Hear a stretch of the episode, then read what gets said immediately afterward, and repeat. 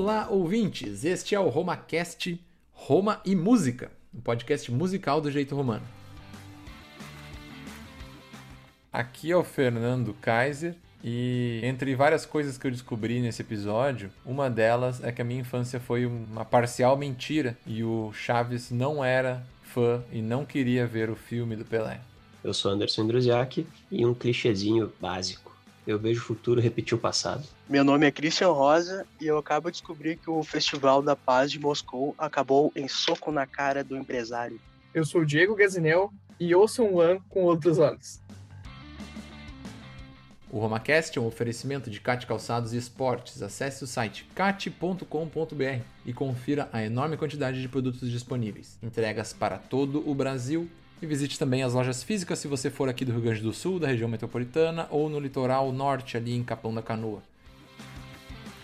Momento alto jabá, muito importante. Não deixe de seguir a gente no Instagram, no Spotify tem como seguir também, ou onde é que você escuta podcasts, vai lá, bota para seguir, bota para curtir, ou se for no iTunes tem as estrelinhas que tu pode avaliar lá e dar cinco estrelas pra gente. Ou então, né, postar nos stories lá no final, posto, posta nos stories alguma, alguma consideração, faz o print da tela que tá nos ouvindo, enfim, tem várias opções para nos prestigiar e dar aquele feedback, dizer que gostou, que não gostou, que a gente pode falar de outra coisa, que teve alguma coisa que a gente deixou de falar. Enfim, todas as contribuições são bem-vindas. E agora, principalmente, eu queria também fazer uma observação sobre o YouTube, que a gente não costuma divulgar. A gente nem falava muito do YouTube. Em alguns episódios a gente tinha colocado lá, mas ainda estava muito desorganizado. E agora, oficialmente, está tudo no YouTube. Todos nossos, todas as nossas gravações estão lá no YouTube. É, preciso ainda dar uma arrumada nas descrições, porque os nomes dos episódios tá muito resumido. Tá só RomaCast número tal. Mas já tá tudo lá, quem quiser olhar, quem quiser, eu vou fazer uma playlist depois bonitinha na ordem dos RomaCast. E aí vai poder olhar tudo, né? Quando tiver de boas em casa, assim, quer botar na TV, deixar rodando e levar o cachorro para passear, dá pra deixar ali a gente conversando no fundo. Se inscreva no canal e ative o sininho. É Direito Romano RomaCast lá no YouTube, ok? E vai estar na descrição também, provavelmente. Dito isso, hoje é dia 8 de junho de 2021. Episódio de hoje é Home Música. Quem já nos acompanha há um tempo já sabe, quem não nos acompanha vai ficar sabendo agora que o Home Música ele é um, um especial do, do, do nosso HomaCast aqui. Ele sai um pouquinho da curva de falar sobre assuntos aleatórios ou atualidades com o pezinho no direito. E ele trata de. A gente começou a falar sobre música lá nos anos 60, né? 50 para 60 e foi falando das décadas. E a gente quer. O objetivo é falar sobre como as músicas influenciam muito né, no nosso dia a dia e no nosso jeito de, enfim, de viver hoje em dia. Muito a música influenciou e aqui a gente está conversando sobre isso, sobre, sobre a evolução sociológica também, sobre essa parte mais social, né, que também envolve um pouco o direito, que, que a música faz na evolução toda que ela teve nesses, nessas últimas décadas. Hoje nós vamos falar sobre a década de 80 e já vou passar a fala então para ele. Vai ser contigo, Gazineu, nesse momento o Indruzes quiser dar um pitaco antes, senão já vamos passar pro Gazineu e seguimos o baile. Vai lá. Eu pedi aqui a, a Vênia para trazer um próprio erro nosso no... Erro não, uma nota de esquecimento. É, galera, na último, no último episódio, uh, o Kaiser havia nos per me perguntado uh, se tivemos alguma grande perda, não é? E acabamos focando bastante ali na, naquela história trágica do John Lennon, mas deixamos de comentar um falecimento que acabou mudando drasticamente a, a, história de uma das maiores bandas de rock do mundo. É a morte do baterista do Led Zeppelin, do John Bonham, uh, dia 25 de setembro de 1980. Eles estavam ensaiando, Led Zeppelin estava num uma super uh, uh, envolvimento em gravar um outro disco e sair de uma nova turnê pelos Estados Unidos. Eles tiveram um dia normal, estava tudo bem com ele, só que o Mohan tinha uma tendência bastante grande para bebida. Ele bebeu, bebeu bastante até desmaiar. Os Jimmy Page e o empresário levaram ele para o quarto, era na casa do Jimmy Page. Na manhã seguinte ele demorou, foram verificar no quarto, ele estava morto. Eh, muito se falou em drogas, mas a grande verdade é que John Bonham morreu asfixiado no próprio vômito. Ele vomitou Caramba. durante a madrugada e veio a falecer e mudar drasticamente a história dessa banda que influenciou boa parte da música eh, que a gente conhece hoje, dos músicos que a gente conhece hoje. Então, com essa nota de esquecimento, a gente começa esse episódio. Pode meter. Não, eu só queria perguntar. O Bohan era um dos compositores, né, das músicas do. Também, LED, a história do Bohan ela é maravilhosa porque antes dele entrar no LED, ele foi expulso de muitos clubes porque uh, ele era um baterista muito barulhento, segundo muitas bandas e donos de pubs. Ele, inclusive, é conhecido como o bumbo mais forte de todos e considerado o maior baterista junto com o Neil Peart de todos os tempos. E, ele ele veio a falecer dessa maneira muito idiota, assim, tipo, ver, né? asfixiado no próprio vômito, morreu asfixiado no próprio vômito, e o Led Zeppelin decidiu não continuar com ele, sem ele, perdão, não é? E em, 2000, em 2007 eles fizeram um, um, show de reencontro com o filho, Jason Bohan, que é baterista, excelente baterista também, e nesse episódio a gente vai abordar o que seria a primeira vez que eles se reencontraram depois da morte, mas a gente vai chegar lá. As minhas observações sobre Led Zeppelin, eu não confesso que eu não conheço muito do John do é John Bonham, né? É, o John, baterista. John Bonham. Uhum. Eu, é, eu, gosto sempre de falar que eu sou com menos conhecimentos musicais aqui, apesar do Indruzi não ser muito a praia dele, o rock, ele, ele conhece bem mais que eu da história, né, dos, do, das bandas e tal. E o Christian e o, e o Gazineu com certeza conhecem muito mais que nós. E até o Aquiles também, que estava junto aí no último e não pôde participar hoje. Mas a observação engraçada que eu faço é que o Led Zeppelin, para mim, por muito tempo, enquanto eu ouvia na minha adolescência, quando eu ouvia falar do Led Zeppelin, eu achava primeiro que era, uma, que era um cara. Eu achava quem é o Led Zeppelin? Eu achava que era um, que era um cantor, né? O tal do Led Zeppelin. E depois é, eu fui ver que não era. E mais recentemente, essa aí é digna de palmas pela burrice, né? Essa aí é ignorância total. Eu fui descobrir que Zeppelin, o que que era um Zeppelin, eu fui descobrir enquanto eu olhava, enquanto eu olhava A Casa de Papel, o seriado. Que eles estavam falando Zeppelin, ah! Zeppelin que jogava o dinheiro pelo, o dinheiro? Pelo de Madrid, acho Sim. que é, né? E aí eu, isso. caramba, isso é um Zeppelin, daí eu, ah, o LED, ah, então deve ser o, o tal do dirigível, só que com LED. O, com LED. Jumbo, o Jumbo Led Zeppelin uh, pairava sobre o céu e levava tudo e todos, porque eles eram LED. Não, sensacional. Ô, Kaiser, mas, mas deixa eu, eu vou me entregar também. Um disclaimer. Porque quando eu era quando eu era quando eu era criança eu achava que o Dire Straits o nome Dire Straits era o nome do, do cara lá do, do loiro lá o, o Mark Knopfler. Achei que o nome dele era Dire Straits. Era Dire Straits. É sempre achei até tipo até mais velho se for pegar, tem várias, tem várias bandas que eu também achava, mas essa era a principal. Sempre assim, eu sempre fiquei com a... Quando eu descobri que Led Zeppelin não era um cara, e sim era uma banda, eu fiquei. What? E com uma, a melhor foi da Casa de Papel, né? Zeppelin, Zeppelin. Sensacional. Mas agora, dando seguimento, a partir dessa nossa nota aí de esquecimento, que é sempre importante, né? Como a gente sempre fala nos episódios, é, possivelmente, e é não descartável, a gente vai esquecer alguma coisa. Com então, certeza. quando a gente tenta, quando a gente acaba lembrando, a gente puxa no início do episódio seguinte, ou quando não, vocês nos puxam a orelha no nosso Instagram. E é assim que a vida segue. Mas, agora eu vou fazer só um, um primeiro tópico aqui desse episódio. Hoje o episódio ele não vai ser tão musical quanto o anterior. Vai ser mais histórico, porque a década de 80 teve muitos fatos. E o primeiro, se você for um ouvinte bem atento, vai perceber que a música inicial do programa, ela não é da década de 80. A música ela é Streets of Philadelphia, que é do Bruce Springsteen, e ela é de 93. Assim como o filme que tem ela como trilha sonora. Mas o porquê que eu hoje a gente abriu essa exceção de colocar uma música da década de 90 para iniciar o, o, o episódio de 80 é porque essa música retrata um dos grandes temas é, que surgiram na década de 80, que foi o, o vírus HIV, o vírus da AIDS. Esse vírus, embora ele, ele tenha alguns estudos demonstrem que ele surgiu lá pela década de 30 e que alguma grande parte de, da, do, do, momento histórico ele permaneceu em algumas pequenas, uh, não sei se são aldeias que chamam africanas, que eles tinham algumas relações ou comiam carne de, de chimpanzés, que foi de onde veio o vírus. Uh, o fato é que em 81 ela foi identificada.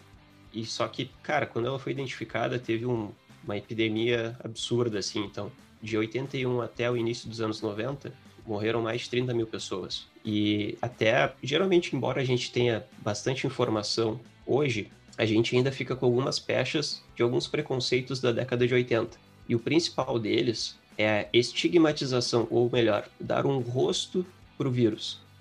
E aqui no Brasil esse rosto ficou muito conhecido na capa da Veja de 89, que era o Cazuza.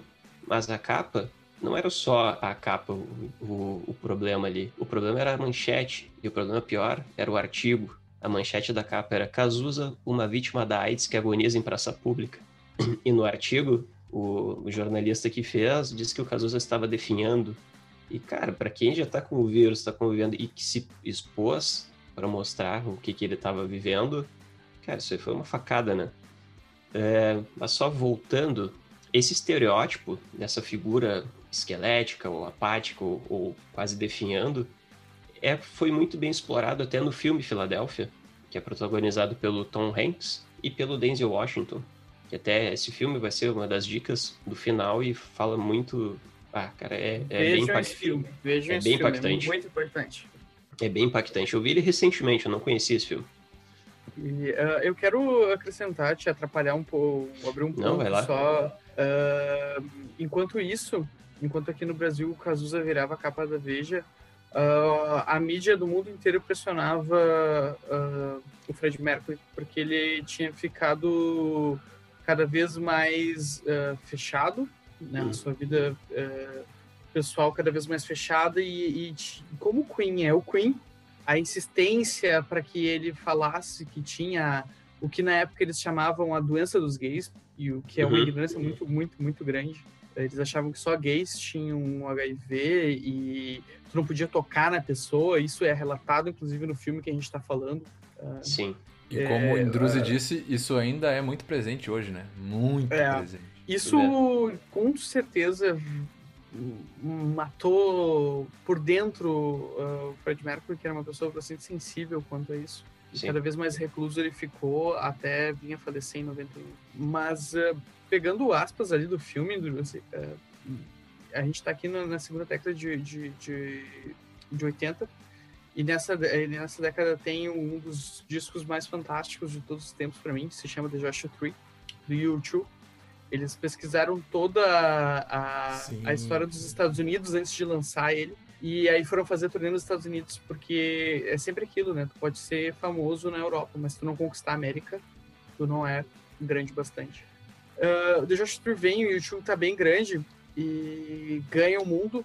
E em 91 lança o Act Baby com uma música chamada One. Uhum. Todo mundo conhece, todo mundo acha que é um Sim. símbolo somente de união, mas na verdade o One, a letra da música, é, a, é uma pessoa falando com o vírus da AIDS. É o vírus da AIDS falando com a pessoa. É, ele pergunta, deixei um gosto uh, ruim na sua boca. Meu Deus, cara. As, as suas mãos com, lepra, com lepras. E muita uhum. gente não se dá conta disso. E, e, e, depois que sabe dessa informação, vai ler de novo a letra e vê que faz todo o sentido. Faz todo sentido. É, eu confesso é... que eu já, eu já parei para ler essa letra com calma e entender é, que relação que era é o vírus, aquela. É o vírus da AIDS e a pessoa conversando. E eu, é... eu ficava muito confuso, cara, que relação estranha essa música tá relatando, mas agora agora Não, é, é, o, é o vírus, é o vírus da AIDS e com a pessoa. Pouca gente uh, sabe disso, talvez, mas venho aqui lhes trazer e pedir que prestem atenção, porque ela é muito bonita. Ele, o, quando o vírus já tá na pessoa, ele fala, né? Nós somos um, mas não somos o mesmo. Exatamente.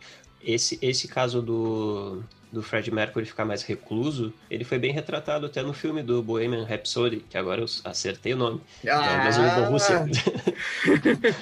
nunca mais é, errou, né? Nunca, nunca mais, mais errei. Desde que eu errei naquele cinema, nunca mais errei. Sempre prestei atenção. Cara, é, aquele filme é muito bom, meu. É muito bom porque é, o vírus, ele, ele fere não só o físico da pessoa, mas principalmente o mental e ainda mais o social. Quando ele tem aquele, o Fred Mercury, pelo menos retratado no filme, eu não, não conhecia muito a história, mas era aquele cara super confiante, ou quase um, um narciso dentro de si, né? O próprio narciso, e tu chega a alguma coisa que te é, fere a tua imagem, ou te, te passa uma, uma imagem ruim para os outros de ti, tu começa a, a te questionar sobre isso, e, e cara o problema desse vírus não é o vírus em si, mas sim o que ele te traz e as complicações que ele pode trazer que são mortais, né? Tanto que, só para curiosidade, eu fui pesquisar no site do Médicos Sem Fronteiras, é, diz aqui que 36 milhões de pessoas vivem com a doença, um pouquinho mais. e sendo que dois terços vivem em países africanos. Fora disso, que já foram mais de 35 milhões de pessoas que morreram por conta da AIDS. E muito agora por conta de desinformação. E, e é curioso, né, que um momento que a gente tem tanta informação, que tem tanto avanço tecnológico, é, as pessoas não evoluíram conforme a tecnologia e conforme as informações. É, é isso é, é muito complicado, porque a, a gente pode uh, colocar esses termos de noção ou sem noção das pessoas em é. vários assuntos, né? Sim. Né? Não, não só contra AIDS, essa ignorância escolhida, se assim posso colocar, porque hoje em dia o acesso é muito fácil. Né? É verdade. E Até... a gente notou isso muito com a, a pandemia que vivemos hoje. É. E, e essa, na questão do HIV, tem o prejudicial que, que né, o, o vírus do coronavírus falam que ele é, ele não escolhe ninguém, né? Todo mundo pode pegar. Mas o HIV sempre foi visto, né? Era visto na época uhum. e ainda é visto hoje como o vírus dos, né? Os, fizeram um pecado. Homossexuais. É, é, é, é, isso, é, isso, são isso, pecadores. Isso, isso, isso, é terrível, cara. Isso é terrível. Isso é, muito terrível. Tem, ah, tem Kaiser... um... Ah, pode falar. Só, só para dar uma dica aqui, claro. tem um episódio do, do Extra, do Nerdcast. Ele até é de 27 de abril agora, de 2021. E é especificamente sobre HIV. Então, os entrevistados, ele por eles são é um médico infectologista e um rapaz que é, que é soro positivo. Mas é soro positivo não detectado. Eu não sabia que tinha essa, essa possibilidade. Sim, sim, é possível, é possível. É, e daí, cara, vale muito a pena ouvir esse episódio. A gente deixa na dica do final para entender. Eu realmente eu não sabia que chega algum momento que tu faz o tratamento tão intenso que quando tu vai fazer o teste o vírus não é detectado. Tá, mas não dá para dizer que ele queria estar tá curado. Não, não, não tem a cura. Ele tá lá, o vírus tá, tá adormecido ali nele ainda. Então, hum. se ele parar de fazer o tratamento, volta a ter. Volta. É. Ah, então, então o, o, vírus do HIV ele não tem cura, mas tem como uh, enfraquecer ele a ponto de é, desativar. Tu controla, tu controla ele, né? Interessante. Uh, ali, Kaiser, uh, só o, o, trechinho da. Eu puxei aqui rapidamente. É, ele fala no refrão: somos um, mas não somos os mesmos. Temos que carregar um ao outro, carregar um ao outro. Aí o one, né? Um. Uhum. Então é, é, é o Bruce é a pessoa se falando na letra do one. E é uma mensagem muito importante, muito bonita para a época. E ainda em, nos anos 90 também era muito forte essa, essa questão que a gente está relatando. Ainda é até hoje. Assim, e além do, do próprio Cazuza, ou até a do, do Fred Mercury, outra grande figura da música foi o Renato Russo também, né? É, grande perda. Foi em 90, o... foi em 93, eu acho, se não me engano. Não, não, não. O Renato foi em 90, 96. Ou, isso. É. É, o Renato. Como, Junto com a Lady Di. É, a, como a, minha uhum. família sempre foi muito, muito, muito fã, assim, é, desde sempre, muito cedo, tive esse contato. Uh, eu lembro nitidamente, ele morreu perto do meu aniversário, em outubro, 20, 20 e poucos de outubro ele morreu. E, e a capa era que, não é que Renato morreu, mas ele desistiu de viver porque ele não aguentava mais tomar tanto remédio. É, Sim, o coquetel, um na época era, era uhum. muito, muito, muito grande. 11 de outubro de, de 96, faleceu bah. Renato. 11 de outubro? Eu pensei que fosse 20 e poucos de outubro. É, gurizada, vamos se informar, né, também. Hoje em dia, eu acho que são só dois comprimidos. Uma coisa assim, diminuiu bastante. Até sim, nesse, nesse, episódio, o cara comenta, um dos apresentadores ali, que era o coquetel, e o, e o gurizão fala que não. Agora é bem menos. É, mas tem que tomar, né? Tem que ficar. É, o, no caso do Cazuza foi bem pior. Ele viajou para os Estados Unidos, ele foi uh, um dos primeiros a tomar um, um, um remédio. Eu, eu, não lembro o nome do remédio, mas por isso que ele escureceu a pele. Era um remédio extremamente forte. É, uhum. Uh, Cazuza lutou realmente até o fim. O Renato simplesmente parou de tomar os remédios. É. Aqui a gente pode, a gente pode deixar esse, um espacinho para colocar uma letra do, do Cazuza, né? Vocês acham? Ó, oh, tem vários. Eu, eu já vamos colocaria, aí. eu colocaria pelo momento de hoje do que o Brasil vive a música a Brasil. Piscina. Mas é, a gente, sim. não Brasil, Brasil mesmo o nome e ou ou o tempo não para. O tempo não para. Eu, eu, gosto da, da frase do tua piscina tá cheia de ratos, tuas ideias não correspondem aos fatos. O tempo não para. que daria até para eu puxar o próximo assunto aqui. Então vamos lá, vou, vou colocar aqui pra gente ouvir. O tempo não para.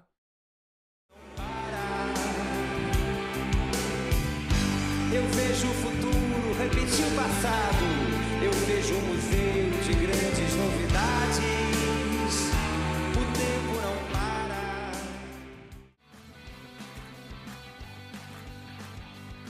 E pegando já esse gancho da música, de que eu vejo o futuro repetir o passado, década de 80, fim do regime militar no país. Foi um período de transição democrática, na verdade. Ele começou lá no final de 78 e ele se consagrou ali em 85 mesmo. O regime militar iniciou no Brasil em 31 de março de 64, né? Alguns finalizado, na verdade, 1 de abril. Então a gente viveu um longo período aí, 21 anos, no regime militar. Em algum momento teve até um, um teve até não, né? Teve um terrorismo de Estado bem, bem acentuado ali pelo período de 68 a 78 com o AI-5. Mas sobre esse assunto eu até quero fazer um, um, um episódio específico do RomaCast para a gente falar sobre o período do regime militar no Brasil. Então eu não vou me aprofundar, vou só falar meio ano passando aqui sobre o, sobre o assunto, só para a gente ter uma ideia de que teve esse fato também. Quem está ouvindo aí eh, nesse momento e quiser participar desse episódio, pode mandar o currículo que a gente vai analisar se, se vai poder É participar. Se vai ser bem interessante. Manda o currículo que a gente analisa. É, e a gente chega em 85 e o Brasil com todo esse, ah, literalmente, na minha opinião, claro, ah, o sofrimento que foi a ditadura no, o povo não podia se reunir muitas pessoas, qualquer encontro com, com muitos amigos era visto com maus olhos. É em 85 que a gente vem com uma coisa chamada Rock in Rio.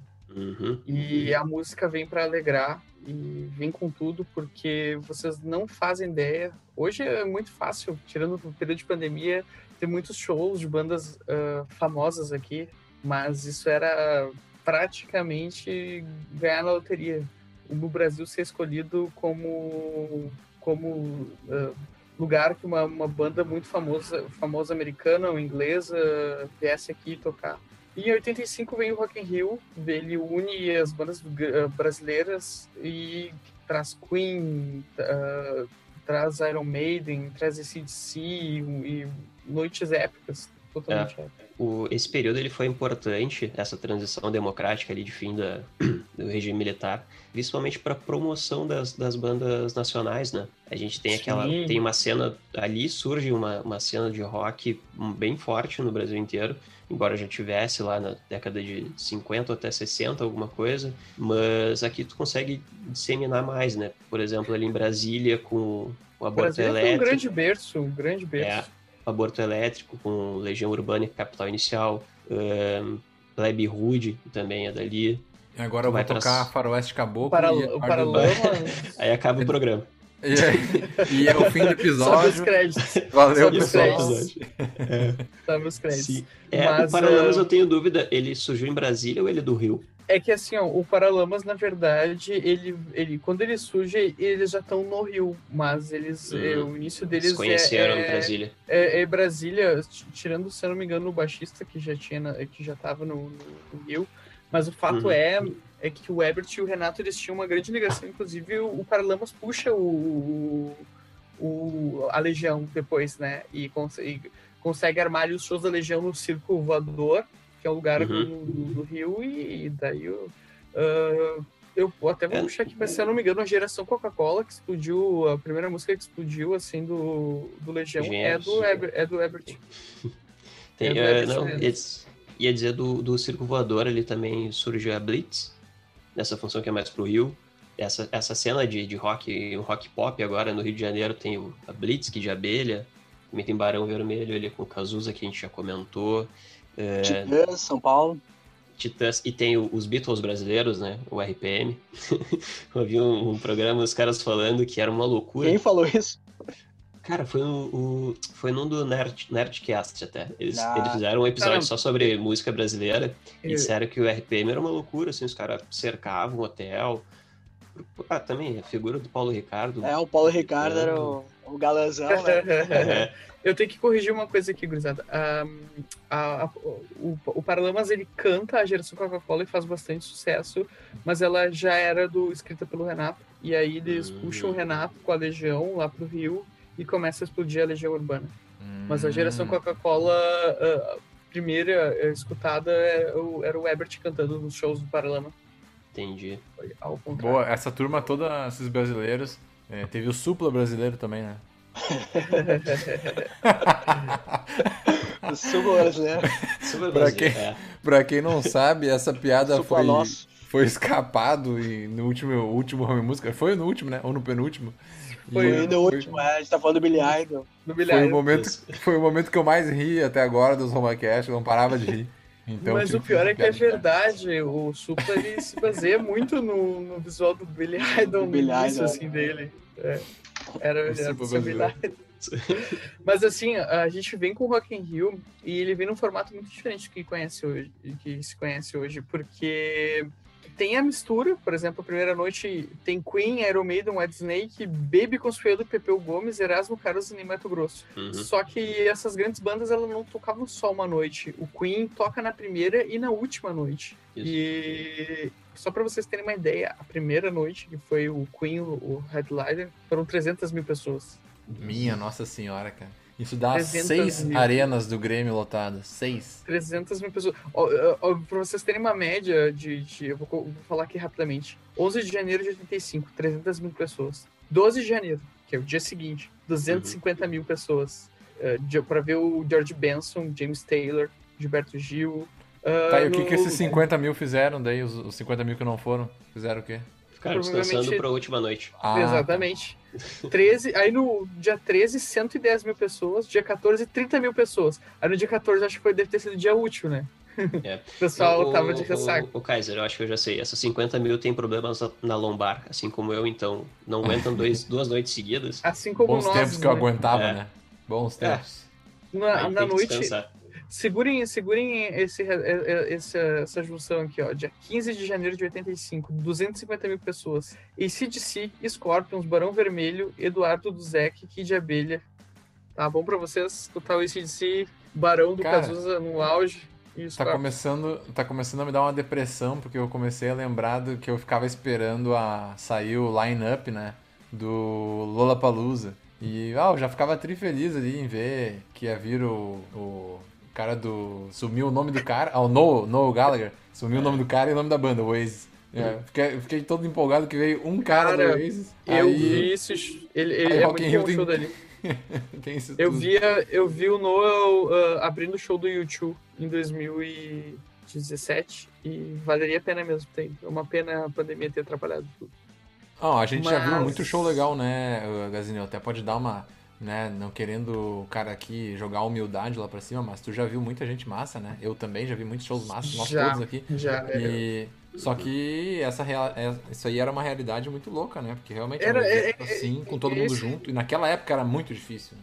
Esse é o ponto, esse é o ponto. Ah, cara, eu, eu me sinto muito privilegiado. Já vi três, quatro vezes o Foo Fighters, o U2, o Bon Jovi duas vezes, Aerosmith duas vezes.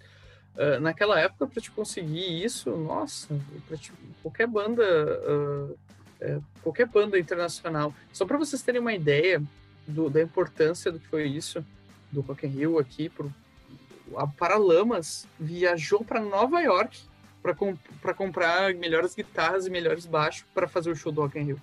E eles chegaram para subir no palco na humildade deles, tocando muito. Eles não tinham nenhum nada de, de palco assim de enfeite. Ah, rapidamente um do, um do pessoal ali do, dos camarim foi catar um coqueiro que tava num- numa das tendas e botou do lado ali do, do Ebert, do, do, do Pra pessoal, fazer um. para fazer uma decoração. enfeitar, enfeitar uma decoração. E- Esse, e é- esse, esse, qual foi o dia que teve aquela, aquela cena famosa do Bo- Bohemian Rhapsody? Não, aquilo é do. Live Aid. Aí no live. Não, não, mas não, teve não, no não, não, né? não. Teve, teve no Rock in Rio também, Teve? que Foi é nesse? Love My Life. Love. Love My Life. É, essa é- hora eu tava dando umas bitocas que eu não vi. Ah, o menino Não, tava mas- ocupado, né? Mas o legal dessa, dessa cena é que, né, diz que foi real. Eu até li uma matéria sobre que, que diz que o filme tem várias coisas que não é bem assim, que eles trocam um pouco a linha do tempo em É que algumas eles coisas. trocaram um pouco a linha do tempo É. e, e ele não, não é que ele vai cantar daquele jeito ali que mostra no filme e o pessoal começa a cantar antes dele. Ele tá. Eles. eh, até o Brian May falou sobre. eh, Eles já chegaram. Tava apavorado como todo mundo sabia cantar as músicas. 300 mil pessoas sabiam cantar todas as músicas. Isso. É, o filme Quando deixa vai bem claro. iniciar. Dá e quando vai nessa parte de que o cara não. não que eles, eles não imaginavam que as pessoas. Não. que eles tão grande, né? Que no Brasil É. tanta gente quer acompanhar eles. Totalmente, não, cara, é inimaginável. E aí o Queen vai tocar Love My Live e simplesmente ele nem como inicia, a plateia inicia aquele hino, né? E aquilo ficou muito marcado. Para eles foi um dos shows mais importantes da carreira de- deles e foi aqui no Brasil. Foi na noite do 18 de janeiro. Foi a segunda noite que eles tocaram. Não foi na primeira, foi na, na outra. Tem um, tem um trechinho aí, produção? Boa! Existe, existe vídeo desse do show. Eu posso botar a música sem, sem ser no show, né? Mas existe vídeo desse do Love of My Life. Claro. ó. Sim, Ah, tem, eu eu acho que acho, tem no, YouTube. Só jogar no YouTube. Só jogar no YouTube tem. Então eu vou botar direto esse do. pra dar um clima melhor, já que a gente tá falando do Rock in Rio. Porque eu Uhum. achava que essa parte não tava, não tava nos, nos, nos discos. Mas enfim, tem Pelé, né? No YouTube aí. Como é que não vai ter o. o Esses dias eu descobri que tem um filme do Pelé com o Stallone, cara, que eles combatem nazistas. Entende? E quem me contou isso foi um amigo italiano meu, diz que é muito, sério, diz que é muito, ele diz que é muito famoso lá na Itália esse filme. E eu não sabia da existência. Eu gosto daquela cena do Jô Soares, sabe? Fala do Jô Soares. Ô, você é o Pelé? Não, eu sou o Jô Soares. Algo- Algo assim. Como assim? Onde isso, cara? Não, é o filme do Pelé. Tem um meme, Ah, tem um meme, você, não, você nunca viu? não vi. Não vi. Eu não vi o filme do Pelé. Tem que achar, tem que achar pra mostrar pra vocês. Você é o Pelé? Não, eu sou o Jô Soares, sua piranha. Depois que o Chaves fez aquele episódio falando do filme do Pelé, eu acabei É. que eu nunca vi o filme do Pelé. Só pra ficar na lenda urbana. Na- e na verdade, não é o filme do Pelé no Chaves, né? É El Chanfle, que ele fala, que é o filme da, do Bolanhos mesmo. Que eu assisti, inclusive eu assisti o El Chanfle. Ah, e aqui na tradução daqui que colocaram Pelé. É, eles faziam muito, eles faziam umas interpretações na, na- nas dublagens, né? Tipo, ah, eles falavam atores brasileiros. Porque Uhum. lá, tipo, que adianta eles, eles falar um ator Sim. mexicano, que daí a gente não entender a piada. Daí, ah, Marília Então, Pera. em, o, o Christian, É. o Christian, Sim. e então na Argentina é o filho do Maradona?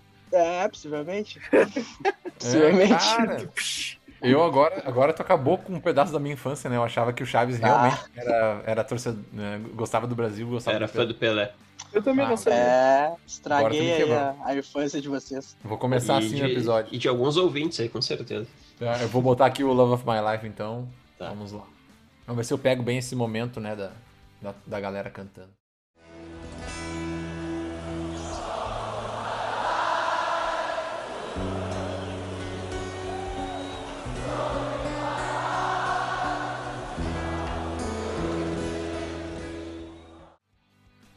Galera, Olha, eu tô acho- todo arrepiado. Eu É, vi o eu acho aqui, que- Me arrepiei todo. Eu acho que só evidências bate esse coro aí, hein? E Cara, aquela é cheia de manias a intro também. Cheia de manias também. Aí- Quem não, quem, quem não pode, quem não viu, né, só ouviu o áudio aí, eu até tive que cortar, provavelmente no, no Spotify eu tenho que deixar só 15 segundos, senão eles nos quebram, no, derrubam o nosso É. episódio.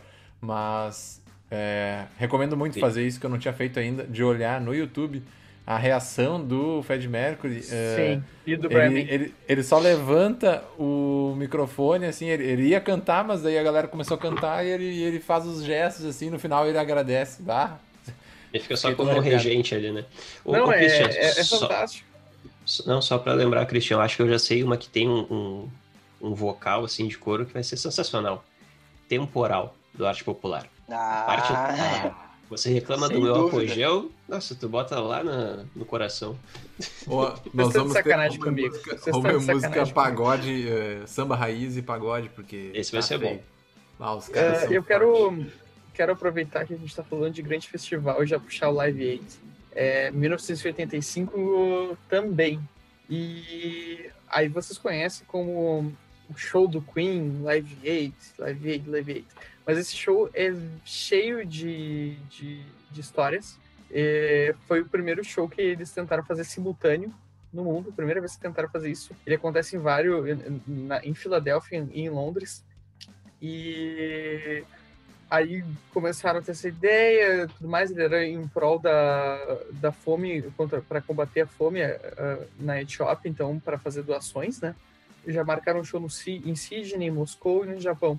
Mas também ia ser o primeiro show do Led Zeppelin, dos três, três membros do Led Zeppelin uh, reunidos no palco desde a morte de John Bonham, ou seja, são cinco anos, sem o que na época era a grande banda, né, porque o John Bonham morreu, claro. E Paul McCartney se apresentando para uma plateia dessas depois da morte do John Lennon. E tem mais uma curiosidade muito grande. É, tem um carinha chamado Phil Collins que se apresentou na Filadélfia, pegou um avião uh, supersônico, foi a Londres se apresentar com Led Zeppelin também. a gente está falando do mesmo festival. É, ele pegou, se apresentou as músicas dele e foi a e foi um, para outro para outro país, para outro continente uh, tocar. Uh, ô Gazi, em questão de quanto tempo essa viagem dele aí, sabe? Olha, de uma apresentação para outra. Eu, eu, sei, a, a do LED, a do LED ele chegou, deixa eu pegar aqui. Deixa eu ver se eu acho isso. Enquanto isso, eu gostaria de observar que Phil Collins, para mim, toca fundo no meu coração quando eu escuto You'll Be In My Heart, que é do, da trilha sonora do Tarzan. Mexe ah, com sim. meus sentimentos mais, mais emotivos. Essa música é bonita. É, ele tem várias baladas, né? Várias, várias baladas sensacionais. Deixa eu ver aqui. Preciso falar para vocês também sobre os, os direitos autorais, né? A gente teve que nossos vídeos no YouTube do Home Music, eles tiveram todos um certo banimento. Censura. Porque, é, fomos censurados. Mas isso é normal, né? Todo, todo, todo vídeo com, com músicas assim, ele é trancado. E aí consegui ajustar de um jeito que só perdemos três músicas lá no YouTube, nos nossos vídeos que estão lá. A gente só perdeu três músicas mesmo, só o trecho da música. E o resto a gente deixou, porque o YouTube permitiu que a gente ficasse com as músicas, desde que não monetize o vídeo. Então, infelizmente, nós não vamos ganhar a fortuna que a gente ganha por cada episódio nesses home música, porque a gente bota a música. Sabe Muito qual obrigado, é uma YouTube, por deixar. Sabe qual é uma alternativa, Kaiser? Hum. O Christian acho que sabe onde é que é a alternativa, onde é que a gente pode postar esses vídeos aí e ninguém vai nos cortar, ninguém vai nos censurar. Ó. Oh. Aonde? Tenho até medo de falar. Não é. Cara, fiquei sabendo que esses, esses dias o filme Cruella tava numa plataforma aí alternativa também. É essa aí. Essa da Disney. Ah, essa. Bom, eu, eu, vou cortar, eu, eu, vou cortar isso aí e vou dizer que o voo. E vou dizer que o voo durou três horas, Christian. Três horas. Ótimo. Ele... Botei saia justa que o Gás deu. É, não, mas aqui o, o, Google salva, o Google salva. Foi, foi muito bom a, a pergunta, porque ele pegou um Concorde supersônico e ele foi em três horas rumo aos Estados Unidos. Ele tocou primeiro em Londres e depois foi rumo a Filadélfia. E ele fez várias participações, ele tocou as músicas dele, tocou com Elton John, só que também, infelizmente, esse dia foi marcado como o que, segundo ele e o Led Zeppelin falam, como o pior show da vida deles. Porque eles não ensaiaram e o, quem foi para a bateria do Led Zeppelin foi o Phil Collins porque o Phil Collins é um dos maiores bateristas do mundo, mas ele não sabia tocar de cor as músicas do LED e teve que fazer vários improvisos. A guitarra do, do Jimmy Page estava desafinada e naquela época tinha vários problemas de, com microfone. Inclusive, quando o Paul McCartney vai cantar Let It Be, uh, dois minutos da música o microfone dele não está funcionando. Que beleza. Então, se fosse eles... só um comentário, ah? se ele fosse baterista de sertanejo universitário, não teria problema, né? Porque é só a mesma batida não, não, toda a música. a mesma batida, ele tocaria é. três horas de show. Aí vocês vão me quebrar. Aí vocês vão me quebrar com os meus ouvintes que curtem sertanejo universitário.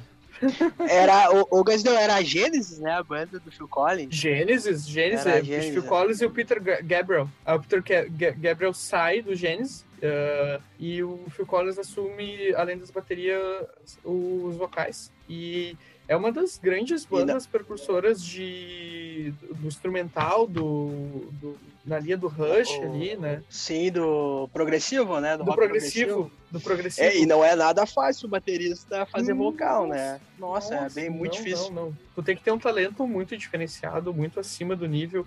E o Phil Collins, ele tem sucesso com Gênesis, ele tem sucesso com Gênesis com ele cantando, e ele tem aí uma camada de sucesso na carreira solo dele, né? E a gente poderia fazer um episódio só do Phil Collins. Ele cantava enquanto tocava bateria? Sim. Ah, então é tipo o cara do Roupa Nova. É tipo Serginho do Roupa Nova. Que Serginho também é um, é um baterista sem igual. É, É a aí. gente até pode fazer um comentário sobre isso, né, Gasnel? A gente tem a tendência a achar que os, nos músicos daqui, né, o preconceito, né, que a gente tem a achar que os Cara, nossos muito, são fracos. muito, Mas, geral. pelo contrário, ah, pra- só pra te ter uma ideia, o- os músicos Ro- do Roupa Nova, eles gravaram com muita gente no estúdio, muita gente ah, internacional vem com eles, e eles são os caras que gravaram o hino do Rock in Rio.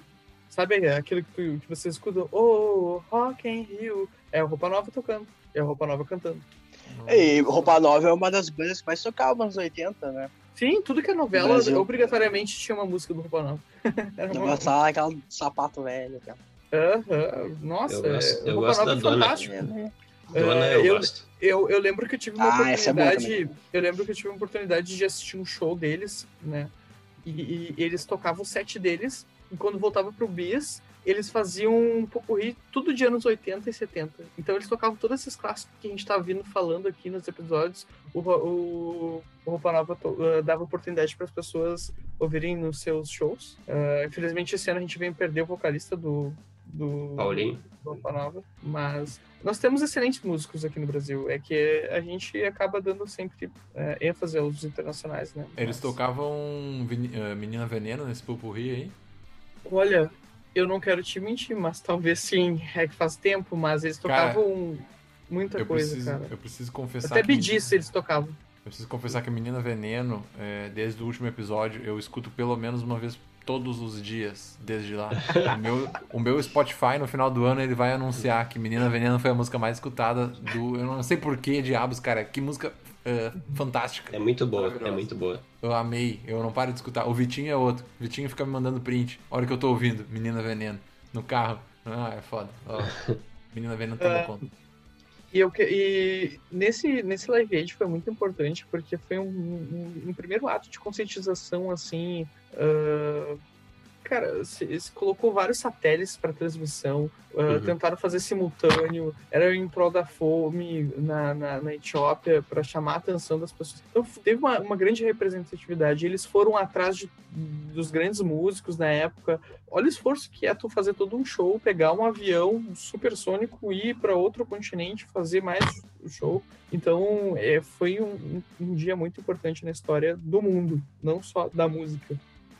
Sabe que tu tava comentando antes ali dessa a guitarra desafinada, ou o cara não saber todas as músicas de cor, ou falhar o microfone. É, no filme do, do Bohemian Rhapsody, mostra aquela cena do, do, do Fred Mercury brincando com a, com a plateia, né? Só que Uhum. na real aquilo ali era para ele testar o alcance da voz também e, te- e fazer o aquecimento de voz, porque eles não tinham tempo de fazer. Não tinha como fazer a passagem de som. Uhum. Isso É. foi que eu li em algum lugar essa, essa informação, porque eu achei. Não, mas é, é, é verdade, é verdade, é verdade. O, Ah, tu- tu- se, se vocês pararem para ouvir o início de Bohemian Rhapsody, ele faz alguns acordes no, no, no- no piano antes, pra... porque ele não tinha passado o som daquilo ali. Não tinha como. sobre o Live Aid, eh, tem relação com a com o USA for Africa, do, aquela música do Michael Jackson e tal. Eu acho que não. Eu, eu, eu, eu creio que não, porque essa também foi em prol da fome, mas foi, ah, foi depois. E, e esse foi, foi, foi, hum, idealizado pelo Bob Geldof, que é um também músico ah, inglês. Então Uhum. acho que é, não, o, o do- é que acho que a causa, a causa era a mesma, né? Era a fome da era fome no mundo, no, no, no mundo, acho, em geral, não só na Etiópia, eu acho. Mas tá bom tema, tá- é um bom tema pra gente pegar e trazer a isso. Mas o Live Aid, ele era uh, pra, pra, ah, pra Etiópia em si, né? E em 2005, se não me engano, a gente, o 2006, a gente tem um, um outro live que foi o último live da que trouxe a reunião do Pink Floyd, né? E que fizeram a mesma coisa. Foi o live 8. Ah, e aí fizeram Live shows 8. simultâneos. Live Aid foi Isso, dois, e- nos anos 2000, né?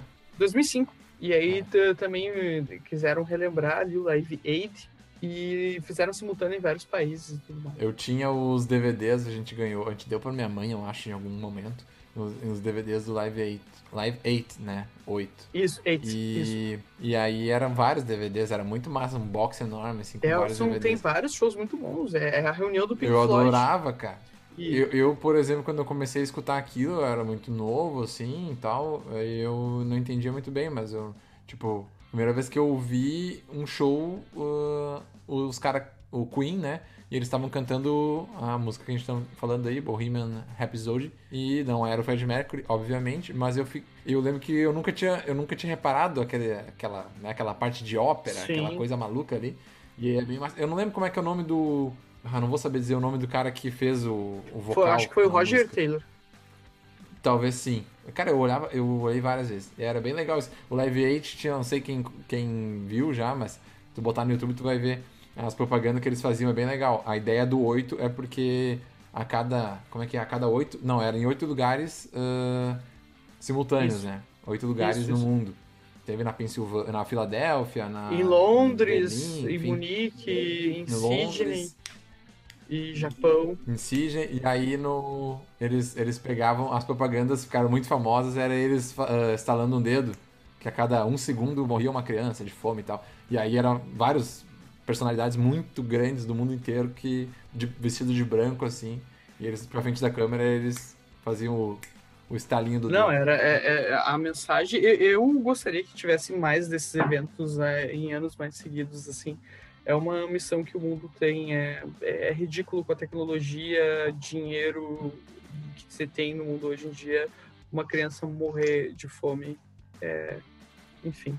é louco, Mas vamos né? tocar o baile. Ô, gente, eu dei uma pesquisadinha rápida aqui enquanto vocês estavam falando. Eu descobri é, a música USA for Africa foi o, como se fosse o hino da, do, do, Do Live Aid? nos Estados Unidos. É, do Live Aid nos Estados Unidos. Ah, Ela Aqui, a, dei a levantadinha rapidinha aqui. Ela foi Não, gravada em ótimo. 28 de janeiro de, no- de 85. E Isso, vale é. a pena, vale a pena vocês colocarem o clipe dessa música. Uh, ouvintes, por favor, se tiverem curiosidade e oportunidade no YouTube, vocês vão ver muitos, muitos artistas famosos uh, reunidos num estúdio cantando lá. Dos anos Sim, 80. É, É, gente ela, lá. foi, ela foi composta pelo Michael Jackson e o Lionel Richie. Uhum. Bah, que massa. Eu- achei que vocês Uhum. estivessem falando. né, ver, Eu achava que vocês estavam falando daquela música do Michael Jackson, a Heal the World. Não era essa que vocês estavam falando. Não, é aquela Ya- Yar no O. Yar no O. a da Solange. Aham. Não, mas a, a Heal the World é outra, né? Heal the World é, é aquela do. Cara, eu, eu até achei que fosse um tema de, de festival assim pra, pra fome e tal. Mas acho que não. Acho, acho que não tem muito a ver mesmo. Só é usado. É uma música motivacional usada sempre em filmes bonitinhos. Heal the World. Ah, Não lembro qual é essa. Vocês não sabem qual é? Uh-uh. Pera aí que eu vou botar bem Ah, rapidinho. eu acho que essa é a do. Não conosco. Eu acho que essa que eles usam sempre para preservação do, da climática, não é? Vou botar rapidinho pra vocês. Heal the world,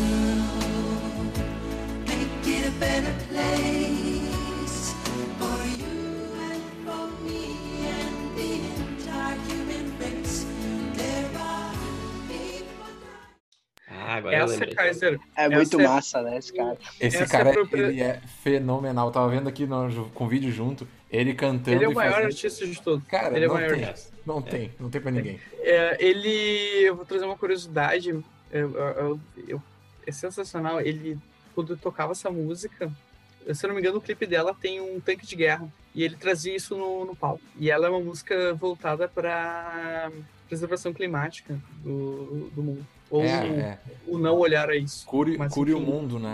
A, a tradução o livre da. Heal the World. Muito ah, massa. Heal the World. Mas. Mas se- pa- ultrapassando os dois festivais, a gente tem que chamar atenção também pro esse 86, 85, o mundo vive um despertar de muita banda importante que, que hoje em dia nós, trintões, eh, pessoal da linha de 30, 40 curte muito, né? Tem Gus, tem Red Hot, tem muita gente vindo bem. O que tu ia falar, Andres? Não, tem bastante coisa. Esse período, principalmente 85, 86, é, começa. Vale lembrar que nesse período a gente ainda vive a Guerra Fria, né? E, e dentro desse, desse espectro de Guerra Fria tem um fato bem grande e bem marcante ocorrido em 86 na Ucrânia, que é o acidente nuclear de Chernobyl. De Ucrânia não, era dentro da União Soviética ali. Eu não me lembro agora o nome da, da cidade em específico. É Pripyat, a cidade. Pripyat. É, Isso era aí. na Ucrânia, era na Ucrânia, sim, acho que era perto da, da era perto da, da divisa com a Bielorrússia, se eu não me engano, uma coisa assim. Eu, nem, eu tô chutando, talvez a Bielorrússia Aham. nem faça a fronteira, mas era ali, mas tudo fazia parte da União Soviética, né, na época. É, eu acho que acho que é- faz, faz fronteira ali sim, porque eu, eu- no que eu li aqui sobre, a- sobre esse impacto foi tão grande que afetou, chegou até os Estados Unidos, tipo, esses índices de radiação. E, e, e, na real, ele aconteceu em 26 de abril de 86, mas ele só foi divulgado, só foi aberto mesmo quando por conta disso, desses impactos que outros países perceberam. O primeiro que percebeu foi a, foi a Suécia, que daí chamou atenção e, e avisou os demais países, meteram aquela pressãozinha básica, e aí a União Soviética abriu que realmente tinha acontecido o acidente nuclear lá. A gente tem um episódio parecido recentemente, né? Com a China. Então, se não tivesse uma pressão internacional, eles teriam segurado o máximo. Eu pensei nisso na, na, na época mesmo, que inclusive até, até hoje a gente não sabe ao certo o que, que aconteceu, da onde que surgiu o vírus, 100% de certeza não se tem. A OMS fez um relatório lá com, com cientistas e tal e não, não chegaram numa conclusão. Tanto que tinham, tinham É. falado, é, tinham falado que não, não, tinha, não tinha risco de ter sido de um acidente de laboratório, só que agora já voltaram atrás. Existe É, mas é também que, essa é- é possibilidade. que- mas é que aí tem dois, du- duas observações. Eu até fiquei sabendo essa semana, desvirtuando um pouquinho da música. Quem assinou e reuniu os cientistas, quem assinou é o principal parceiro da, da, da pesquisadora dona do laboratório. E foi um, um relatório feito no- por uma visitação controlada pelo governo. Ou seja, só entraram onde o governo deixou É, no Sim, prédio. sim. Então, Uhum. todas as. não- Eu não tô falando que é, entendeu? Mas Uhum, é, são, é um- não tem como chegar certo sem. Só pode visitar o que o governo deixa, né? É, e para quem está nos ouvindo no futuro, né, daqui a 10 anos, a gente está falando da, da pandemia do coronavírus, né? Eu sei que já, vai, já devem ter surgido mais umas cinco tipos de, uns cinco tipos de pandemia daqui a 10 anos. A gente está falando ainda da primeira, essa que assustou. assustou Ah, que horror, cara. Até vou, até vou retirar minha fala. né? Eu vou, deixa, eu, vou, eu vou bater três vezes aqui na madeira aqui pra... Eu já vou aproveitar aqui também. Ah, o, o Andruzek falou da Guerra Fria, isso era o que o mundo vivia muito, muito forte. Berlim estava dividido por, pelo muro. uhum. E toda vez que tinha um- algum show, alguma coisa, era sempre do lado ah, ocidental. O oriental era muito pobre, não se tinha ah, muito acesso. E toda a banda. ah, a minha É, banda eu favorita. vou, eu vou dar uma vírgula. É, essa, é que essa é a visão, mas também essa é a visão ocidental da União Soviética, né?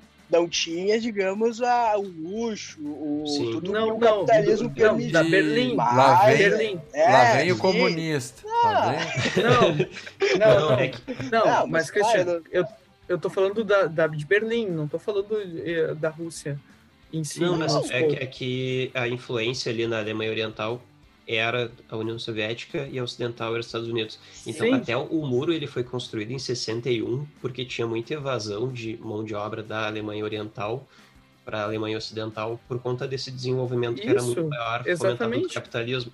Daí eles fizeram esse muro para estancar esse, essa perda de, de mão de obra. Sim, sim. Não, e- eu, eu tava falando que muitos músicos tocavam e depois de sair dos seus shows eles iam até os muros para ver e entender aquilo. Ah, até hoje se vende em pedacinho, os pedacinhos de ah, é um pedaço muro. do muro de Berlim como Uhum. um souvenir de viagem. E É. tinham torres ah, que eram atiradores que ficavam ali. Se a pessoa pulava, estava autorizado.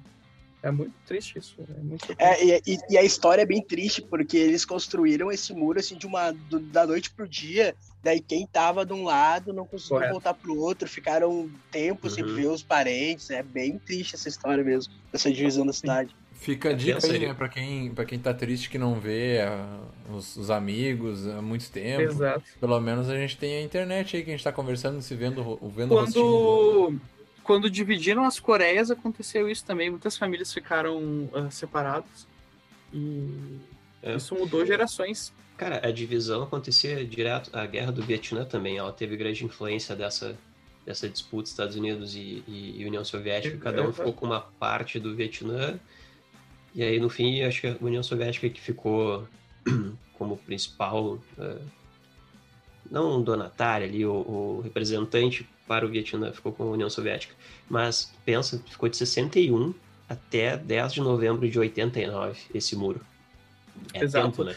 É tempo. E, e com isso, é, eu também quero puxar o Moscow Music Peace Festival. Ah, é o episódio dos festivais, né?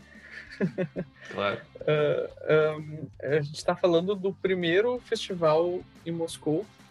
E do Planeta Atlântida. Não vai falar do Planeta Atlântida? Ah, é que esse ano aconteceu nos anos 80, eu acho. né? Indruzi já deu muita bitoca no Planeta Atlântida, cara. Pô, quando eu era, quando eu era jovem, Deus o livre. Quando eu tinha problema nas costas. Não, cara, foi, foi numa dessas noites. Primeira vez que eu senti dor na lombar foi no Planeta Atlântida, cara, que eu fui nas duas noites. Ai, que medo. Ô, meu, a primeira noite, bah, que eu fervi, né, porque o suco. Na segunda, na segunda noite, cara, deu, deu 10 da noite, eu acho que não tinha nem começado os show bala. Não conseguia ficar em pé, meu, de tanta dor nas costas. Cara, foi o, o, o canguru perneta errado. E- Aham. Ah, deve, deve ter dúvida. acontecido uma coisa nesse sentido. Os nossos ouvintes do resto do Brasil que não conhecem, o Planeta Atlântida é um festival aqui do litoral gaúcho. E até foi pra Santa Catarina por um tempo. E era o sonho de todo adolescente poder ir no. Eu, eu, Bah. eu assim, via meus irmãos mais velhos indo, eu ficava, meu Deus, um dia eu vou poder ir no Planeta Atlântida, era o meu sonho. E eu fui acho que uns oito anos seguidos. Chegou um momento que eu não aguentava mais ouvir falar do tal do planeta. Só, só para registro, o Planeta Atlântida começou em 96. 96. Boa. Uhum. Com Ah, o show do Mamonas Assassinas no primeiro, primeira edição. Boa, boa, boa. É. Ah, esse, esse festival, as más línguas dizem que ah, foi por causa do. Ele é voltado para o combate das drogas, tá? Mas é porque o, o Doc McGee, que é o principal empresário naquela época de toda a banda hard rock, o Doc McGee empresariava. Ele era um cara grande e dizem que ele era ligado à máfia. E ele ia tomar uma sentença condenatória em Moscou, severa. E aí, para não dar a sentença ali de, de prisão por ele ter levado droga para Moscou, e ele empresariava muita banda famosa.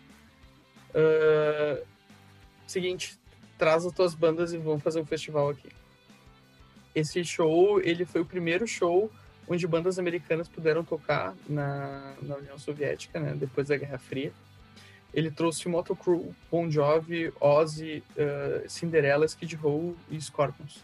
E por ser tantas bandas boas, assim, com egos bastante elevados, eles tinham ah, um trato que não se poderia usar nenhuma pirito, pirito, é, olha, ó, aquela palavra que eu não consigo falar em Drusiak. É pirotecnia? Pirotecnia. Tá aí, ó. Essa palavra aí eu falo desde o primeiro episódio. Ahn, só que o que, que aconteceu? O Doc McGee, na época, favore- favoreceu o Bon Jovi, botou o Bon Jovi como a headline do, do festival. E o Ozzy ficou descontente, o Motrocu ficou puto da cara. E para a cereja do bolo, na última música, o Bon Jovi usou um monte de fogos e coisas. E como estava acordado que não poderia, o Tommy Lee, aquele cara que você conhece como o, o cara da Pamela Anderson, Bah, que sacanagem, meu. Chamar ele, reduzir Não, ele ao cara tô- da Pamela não. Anderson. Baita Não, não, baterista. não. Claro, eu tô brincando, né? Inclusive, inclusive ele é o precursor do solo de bateria naquela bola que fecha e dá o 360. Foi ele que foi o primeiro cara a apresentar isso. Ele, a, a, a bateria dele fechava numa gaiola, no ar, e dava a volta com ele solando. Isso é. Cara, o Tommy Lee é fantástico, eu tava brincando. Tá, E o Tom, o Tom ele pegou uma garrafa de vodka da, da mão do Sebastian Bach, que é o vocalista do Skid Row, tomou metade dela, se dirigiu ao Doc Magui e deu um soco. Quase quebrou o, o Magui, que é pequenininho, e disse: Tu tá demitido. Tu não é mais nosso empresário. E para continuar o, o barraco, na época uh, o Bon Jovi estava vendendo muito tudo mais, e eles estavam preocupados com essa questão ainda da União Soviética, que, que sempre tem essa lenda de do, do, exército batendo nas pessoas e tudo mais. O John, não sei como, trocou, pediu, comprou a roupa de um dos de, um cara do exército e em vez de entrar com a banda, a plateia era dividida em duas partes e o meio ele era uma uma passagem, assim, uma, tinha as grades. Em vez de entrar com a banda, ele entrou por lá vestido com o cap e, e o, e o, e o uniforme da, de, da, da, União Soviética. E isso gerou bastante uh, revolta entre o exército, mas explodiu a plateia. E aconteceu vários barracos, muita gente apanhando e tudo mais. Mas no final das contas, uh, 120 mil pessoas assistiram essas bandas, os Scorpions, uh, foi um showzaço, Skid Row foi um showzaço. Teve a participação do, do, do filho do John Bonham na, no, na última música, eles tocaram rock and roll para encerrar. Uh, com todas as vocalistas, caras, todas as bandas subiram aos palcos e chamaram o filho do John Bonham para tocar a bateria de rock and roll do Led Zeppelin. E fechando o que foi o primeiro festival uh, de música pós-Guerra Fria na União Soviética com muito barraco, ego de músicas, empresário demitido e o exército sentando o pau. Tem vídeos, se vocês quiserem ver esses vídeos, vale a pena. Coloquem o nome de qualquer uma dessas bandas e, e escreve do lado Moscou Festival 89 que vai aparecer, vale a pena. O legal é a contradição entre o nome do, do festival e o que aconteceu, né? É, Moscou exatamente. Peace, Peace Festival. Tem, tem, tem, só pra vocês terem uma ideia, tem partes que tá filmando a banda e aí filma a plateia, tá, tá um exército com um gangue de cacetete nos caras, os caras tá muito louco, querendo pular, o troço tava descontrolado. Será que é por isso que ficou tão famoso? Porque era para ser um festival de paz? Pois então. Isso me lembrou um episódio do Hermes e Renato. Fica aí minha dica. Hermes e Renato é o bingo da amizade. Não sei se vocês já viram, mas vale a pena. Bota lá. Bingo da só amizade. Pelo nome, só pelo nome eu já acho engraçado. É uma Nunca pancadaria, vi, uma pancadaria sem limites. E é o bingo da amizade. Além de ser o episódio do festival, eu até tava falando com o pessoal e vou deixar como uma dica parcial. Uh, nós temos também, em 87, o disco que lançou o Guns N' Roses, ou o disco que o Guns N' Roses lançou, o disco de estreia Appetite for Destruction e ele tem uma curiosidade que ele foi lançado, não vendeu bem e eles começaram a abrir show do The Cult, Alice Cooper, Aerosmith e os shows próprios. Se transformou no álbum de estreia mais vendido da história. E um dos mais influentes até hoje. Para mim, na minha humilde opinião, é o melhor álbum de estreia de uma banda. Isso é bastante. E pegue um vinil, pegue um YouTube, pegue qualquer CD e escutem, porque é demais, é demais, é demais. Weapon de Jungle, Paradise, Paradise City, Sweet Channel My, enfim, banda de estreia.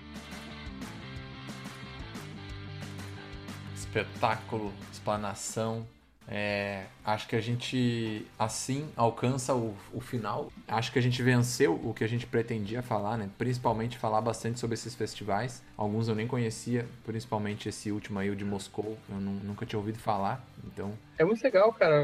Ouçam, ser... ouçam, vejam. Gosto de ser surpreendido. Às vezes, às vezes eu confesso que eu só passo os olhos por cima do roteiro para ter várias dúvidas e comentários assim... Ah, não sabia disso. Como um que fez ali bem no começo que eu, que eu não fazia ideia. E outros que eu sou surpreendido, como que o Chaves não era fã do Pelé, né? Isso aí me tocou, me tocou com Não vai força. dormir hoje. É, mas é, era O- isso, acho, né, gente? Tem mais alguma outra Era coisa? isso, era fazer. isso. ah, ouçam o ano com outros olhos agora. Ah, Ouça isso, com outros isso também, olhos, essa foi boa. isso também me chocou. Entendeu? Não, Ouça entendeu? com outros ouvidos? Isso. Não, com outros olhos. Era piada. Ah, viu É, inclusive, Ai, até tá, eu ia falar. É o suplo brasileiro da, do, do- Eu sou brasileiro. Ah, eu até tinha falado pro Fernando colocar nas nossas piadas o, aquela bateriazinha, né? Do tum, pá. Porque Ah, a gente não, não pode passar nenhum, nenhum, nenhum episódio sem uma piada de tiozão, não é? Ah, a gente, a gente tem várias. Em todos os home música a gente sempre tem várias. Então, o pessoal já tá acostumado. É, ainda bem que tu não contou no ar aquela que tu nos contou antes ali, Caio. Ah, aquela Não ali. Aquela ali não pode. Aquela ali vai dar ruim. Ah, bom, então tá, né, gente? Vamos partir para as dicas? Estão liberados? Vamos pra dica. Isso aí, vamos às dicas. Vamos às dicas então. Quero saber se se quer começar, Andrews. Eu tenho o meu vai ser um filme só. Posso até começar pelo meu aqui, antes que tu jogue teus conhecimentos sobre livros. Eu vou aproveitar que a Renatinha não tá aqui para indicar filme e vou indicar um que eu acho um filme espetacular, uma aula, um negócio fenômeno, ganhou vários Oscars, não sei se foi, deve ter sido mais de um sim. É Clube de Compras Dallas de 2013. Sensacional. Um filme magnífico. Ele retrata né, o ano de 1986, então fecha bem com o nosso episódio aqui. Ele trata a história de um rapaz que, que foi diagnosticado com AIDS e ele começa uma batalha contra a indústria farma- farmacêutica. É fenomenal a, a atuação do Matthew McConaughey nesse filme. Ela é, ele ganhou o Oscar né, de melhor ator e tirou do, tirou do, se eu não me engano, do, do Do Leonardo DiCaprio, DiCaprio com o, com o Lobo, Lobo de Wall Street Street, que pra Que mim foi- foi um. que foi também algo absurdo. Todo mundo ficou puto Absurdo. que ele perdeu. Todo mundo ficou puto que ele perdeu, mas, mas cara, a atuação desse cara nesse filme, no Clube de Compras Dallas, é, é outro espetáculo. É A atuação, a atuação do Leonardo DiCaprio no Lobo de Wall Street e no Aviador foram muito melhor do que no filme que ele ganhou. Sim. Ah, né? Foi uma compensação, né? Mas é que aquela É. cena que ele faz do acidente do carro, aquilo lá é algo. Fica no, no- no- nos históricos da história do cinema. Que coisa Tu diz do, do Leonardo DiCaprio? É, do Ah, assim do- que, graças a Deus, cheguei bem É. Não, que bom que eu cheguei bem. Daí tem a expectativa e a realidade, né? Cara, que coisa fenomenal. Bom, é, minha dica é essa, então. Clube de Compras Dallas, filme de 2013, retrata a realidade de 1986. Eu tenho, vou dar minhas dicas então. Seguindo em filmes, Filadélfia, de 93, que eu já comentei um pouco rapidamente sobre ele. É, podcast, tem esse Nerdcast Extra, que é sobre AIDS. Vou deixar o link, a gente vai deixar o link depois aqui nas dicas, ou nas dicas mesmo quando a gente postar. E dois livros que eu utilizei para algumas partes aqui do, do nosso episódio, que é o Civilização, do Niall Ferguson, Ocidente versus Oriente, e o outro é A Ditadura à Brasileira, do Marco Antônio Villa. Então, essas são minhas dicas de hoje. Eu vou dar umas dicas diferentes. Não é livro, não é filme. É, Vai até parecer clichê, mas eu peço que o ouvinte se dirija ao YouTube e escreva pelo menos um dos festivais e uma das bandas. Tem inúmeras bandas que a gente citou nesse episódio. Uh, Queen, Live Aid, uh, Scorpions, no, no o Bon Jovi no, no Music de Moscou, o Rock in Rio, principalmente Paralamas do Sucesso, o, o show do Barão, não, não vejam só, só o Queen, uh, vão ali e percam um tempinho que vale a pena para vocês sentirem o que foi a plateia brasileira recebendo os shows internacionais uh, e os nacionais naquele 85. Ô, Ah, Christian, como- antes, não, antes da tua, eu só queria deixar registrado que, embora o Aquiles não, não tenha participado hoje por questões profissionais, a dica dele é a série Chernobyl. Sensacional. Muito bom, Excelente deixa aí. série, coloca com- na descrição o Aquiles, porque ele já é parte do Home Música, só hoje não pôde, mas no próximo ele tá de volta. Essa série é muito boa, eu assisti ela com produção da HBO. Vale a pena, são quatro, são quatro episódios, uma produção ótima, fotografia sensacional. Então, uma dica muito boa do Aquiles. Então eu vou passar para as minhas dicas. Uh, como eu não, eu não tinha pensado anteriormente sobre as dicas, eu fui pensando agora conforme o nosso episódio. Daí como o, o Gazineu comentou sobre o Festival da Rússia, falou do Motley Crue, uh, eu não conhecia, eu conhecia a banda e tal, mas não conhecia muito a história da banda até assistir o filme da banda. Foi lançado no Netflix, é The Dirt, é, acho que em 2019 foi lançado o filme. E conta a história da banda. É claro, vai contar a versão, versão deles da história. Isso, de... eu vou, vou, vou assim, ó, uh, assinar embaixo e dizer mais. É o melhor uh, filme de filmografia de banda, biografia uh, de todos. De todos. Não, é, é mais verdadeiro do que Queen e todos os outros Vale muito a pena ver. Ótima é, dica. É legal, porque mostra, mostra, mostra os caras no fundo do poço, os altos e baixos deles. Tem, não, eles não escondem esse ponto, né? Claro, obviamente foi romantizado para dramatização do, da história, mas, mas dizem que muitas coisas que eles fizeram no filme, algumas cenas absurdas, como o Ozzy cheirando formiga numa, ao lado de uma piscina, aconteceu de verdade, cheirando, inalando as formigas. Então, é, vale a pena assistir para o pessoal é, também é. sacar é... como é que era o, esse mundo do rock and roll nos anos 80, né? É bem retrata é muito bem. Sensacional. Esse filme é sensacional. Vou endossar a tua a tua dica aí porque é um filme sensacional. Vejam, e... vocês vão dar risada. Ah, meu, vou dar uma outra dica também, como a gente falou um pouco sobre, sobre rock dos anos 80 no Brasil. Uh, eu, minha dica é o disco Cabeça Dinossauro do Titãs, que é de 86 que eu, eu particularmente não sou um grande fã do rock nacional dos anos 80, mas eu gosto muito desse disco do, do Titãs. Eu acho ele muito bom. E fica a minha dica. A pegada do disco é muito boa, as letras muito, muito interessantes, muito inteligentes, muito naquele ritmo, naquele sentimento do, do, do brasileiro pós uh, regime militar. Eu acho que tem muito disso tinha muito. Pessoal era muito crítico e tal, e tem muita, muita dessa crítica nesse, nas, letras da música desse disco. Então essas são minhas dicas. Boa, Christian. Eu só queria somar mais uma na minha que a gente comentou sobre, não seria muito injusto a gente não colocar, que é o Bohemian Rhapsody, né? Mais uma vez. Já que a gente comentou sobre a cena do Rock in Rio e tudo mais, e estamos falando de, de, anos 80 e Rock in Rio, e, e tem que estar tá ali, porque é um filme magnífico. Como já, já foi dica de outro RomaCast, né? Mas mas precisa voltar nesse, então tá aí de novo. O Bohemian Rhapsody. Vale, vale pedir música no encerramento? Ó. Vale, vale. Foi, a gente terminou vale. com Take, vale take On Me do Ahá, um, acho que foi o último ou o penúltimo, e, uhum. e o, o, foi uma das músicas que o YouTube não gostou e nos bloqueou, é, junto com o, com o Pet Shop Boys em Always On My Mind e junto com o Biscuit Bop do Ramones. Essas três o YouTube ficou pistola ou por algum outro motivo. Mas fala aí, guys, vamos botar, vamos botar para finalizar. Eu não, eu ia pedir uh, Brasil do Cazuza, mas aí uh, vocês podem fazer escolha aí um, um Brasil ou um Paralamos de Sucesso, que também para a gente consolidar esse esse episódio que a gente falou de bandas brasileiras e do Rock in Rio. Alagados? Alagados ou Brasil, qualquer uma das duas. Ah, acho que pode ser Alagados. A gente tocou Cazuza antes ali, o tempo não para. O que tu acha? Pode ser. Pode ser, Cristian?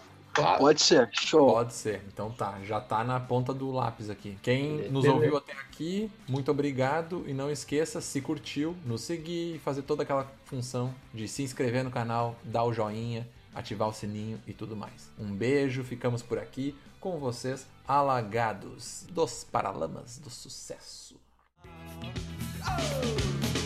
Alagados, Springstown, favela da maré, a esperança não vem do mar nem das antenas de TV. A arte de viver da fé, só não se sabe bem. Sempre grato, sempre grato, galera.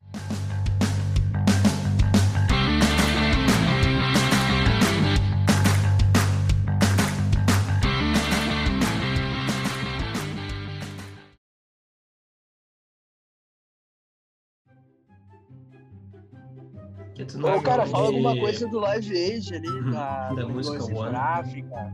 Pode ser. Ah, da One também. Porque tu não larga aquela da One. E vejam a One com bom, como é que é? Ouçam One com Ah, do, essa é boa, essa é boa. Mas é que vai ser cortado essa. Não! Não, Não, ah, meu, não. foi uma piada, velho. Não, mas não ficou ruim. Eu sou Diego Gazineu e veja o ano. Ano, não. Ah, meu, Ouçam, muito bom. O make off, desse programa vai ser muito bom, cara. Ficou melhor que o outro. Pena que a gente não tem um editor bom de making offs. É foda. Vocês percebam que no final eu vou diminuindo o som, assim, fazer um fade out, né? Aqui é qualidade, Oh. não tem. É o, o Krezebeck. Atenção, Muito bom. Ah, o Coisa Christian matou a pau, matou a pau.